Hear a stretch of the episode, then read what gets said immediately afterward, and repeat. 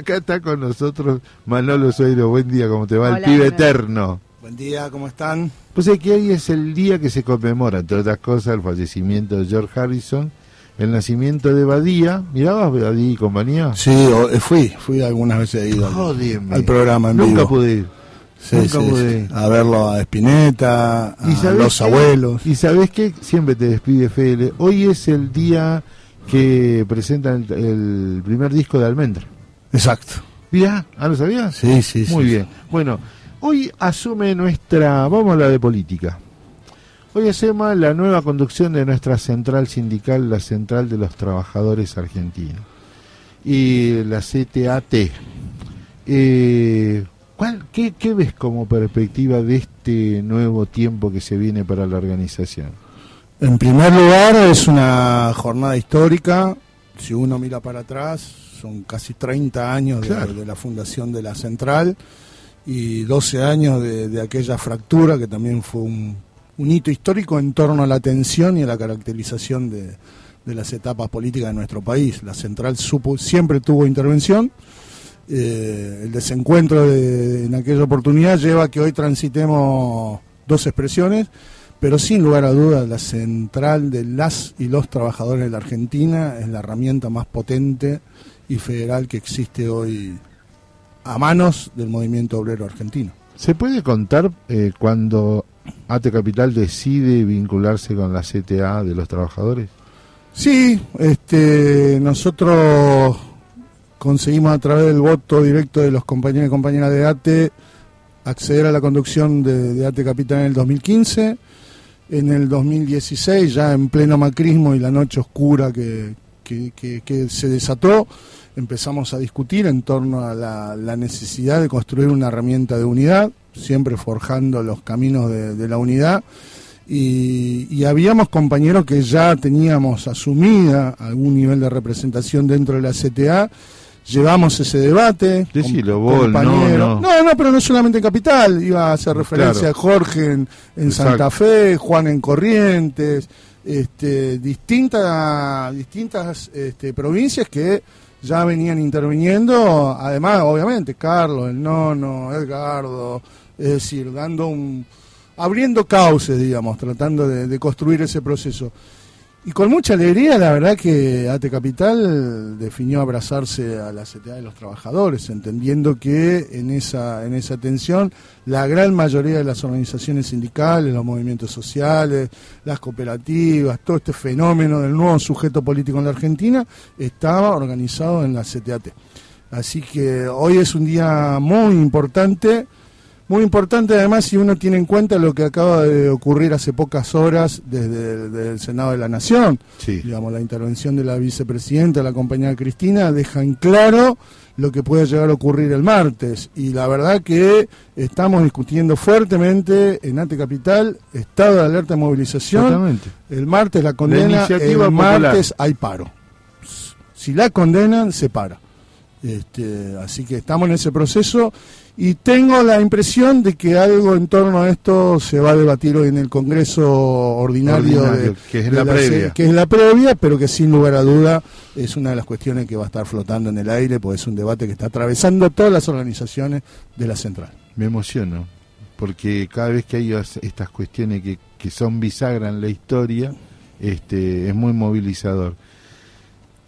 Tal vez esto es transversal a todo, no se pueda discutir otra cosa, porque lo demás ya es a futuro. No hay más tiempo para, No. para dudas, no hay más tiempo para dilaciones. Por suerte acabo de ver un Twitter del, del presidente de la Nación, este, abrazando a la Cristina, En el mismo sentido, bueno. en el mismo sentido. Bueno, vamos.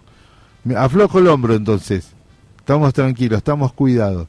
Porque eh, el avasallamiento de, una, de un poder sobre el otro, que tendría que ser cumplir el, el rol contralor nada más, este es lo que empieza a preocupar en este país. Por eso creo que también la iniciativa popular de las organizaciones libres, como decís vos, están teniendo en cuenta lo del paro.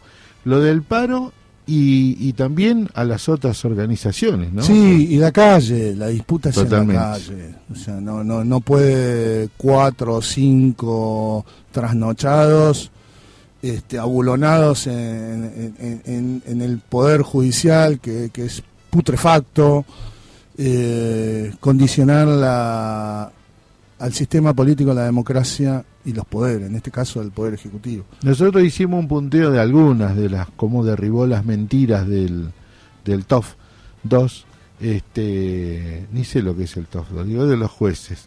Y, Tribunal Oral Federal número 2. Bien, y, y, da pena de que no quieran contestar ni siquiera eso. Es una vergüenza, es una vergüenza, digamos, pues estamos todos asistiendo a un espectáculo que la verdad que es bochornoso y, que lo, como mínimo nos tiene que indignar como sociedad. hay un sector de, la sociedad que, bueno, habla de la independencia de los poderes. Hombre, este, está comprobado, está a la vista de todo, lo ha amañado, este, cómo está usurpado el, poder. Y creo que esta es una opinión personal, hay una deuda pendiente de aquel 10 de diciembre del 2019, que no es solamente revolver este, los sótanos de la democracia, sino avanzar avanzar de lleno, que sin lugar a duda eh, el pueblo estaremos acompañando ese proceso. Qué triste, ¿no? No habernos dado cuenta que se anclaron ahí hasta los resabios de la dictadura.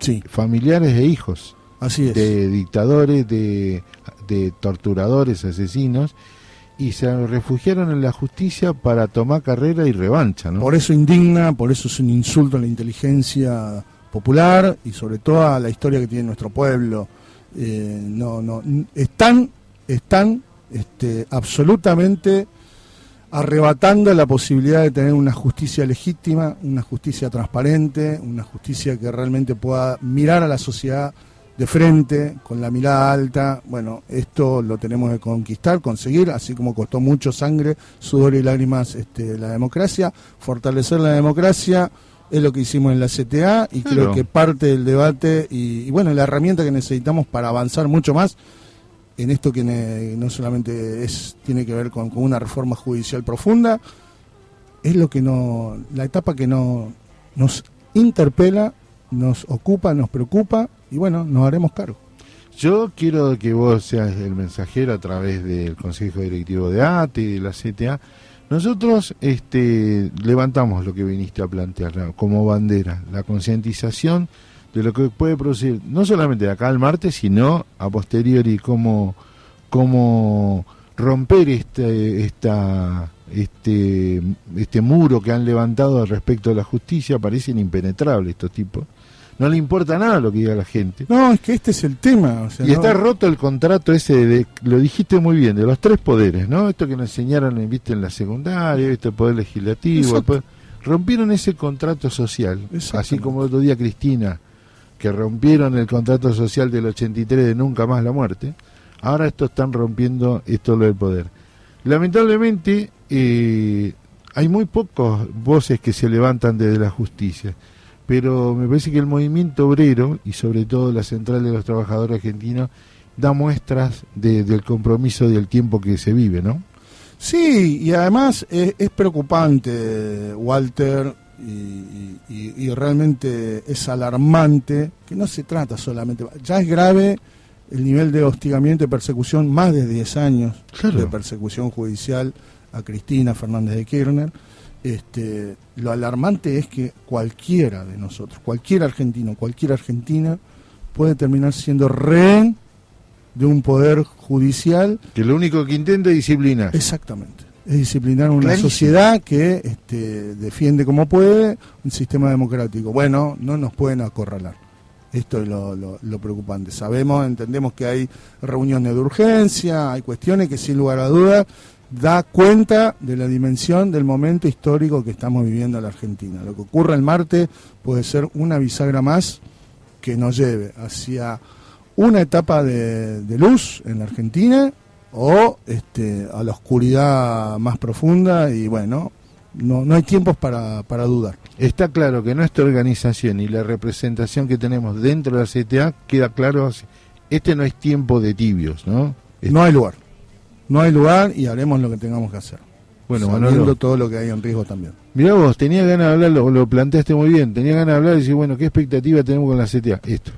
es la herramienta que tenemos. Este, creo que ninguna de las organizaciones este, que componemos la, la CTA va, va, a mirar al costado sobre este vértice, lo que está en juego de la democracia, amén de la persecución a una de las dirigentes políticas más importantes del continente. Pero además, eh, para cerrar esto, sí, tenés razón, no es solamente Cristina, es al arco político de este lado. Exactamente. Porque se persiguió a Julio Devido, se persiguió a Amado Vudú, se persiguió a todos los... No, no hay ningún perseguido del endeudamiento, por ejemplo. Además, una causa que está viciada de nulidad. Totalmente. Este, está demostrado. Te esperamos la próxima ya con, con preparándonos, velando, la, velando nuestra posición en el, el próximo martes. Exactamente. Nos vemos esta tarde en Fuetra y a fortalecer la CTA y el martes estaremos donde tengamos que estar. Manolo Sueiro, el pibe eterno, te regalamos siempre, siempre Spinetta.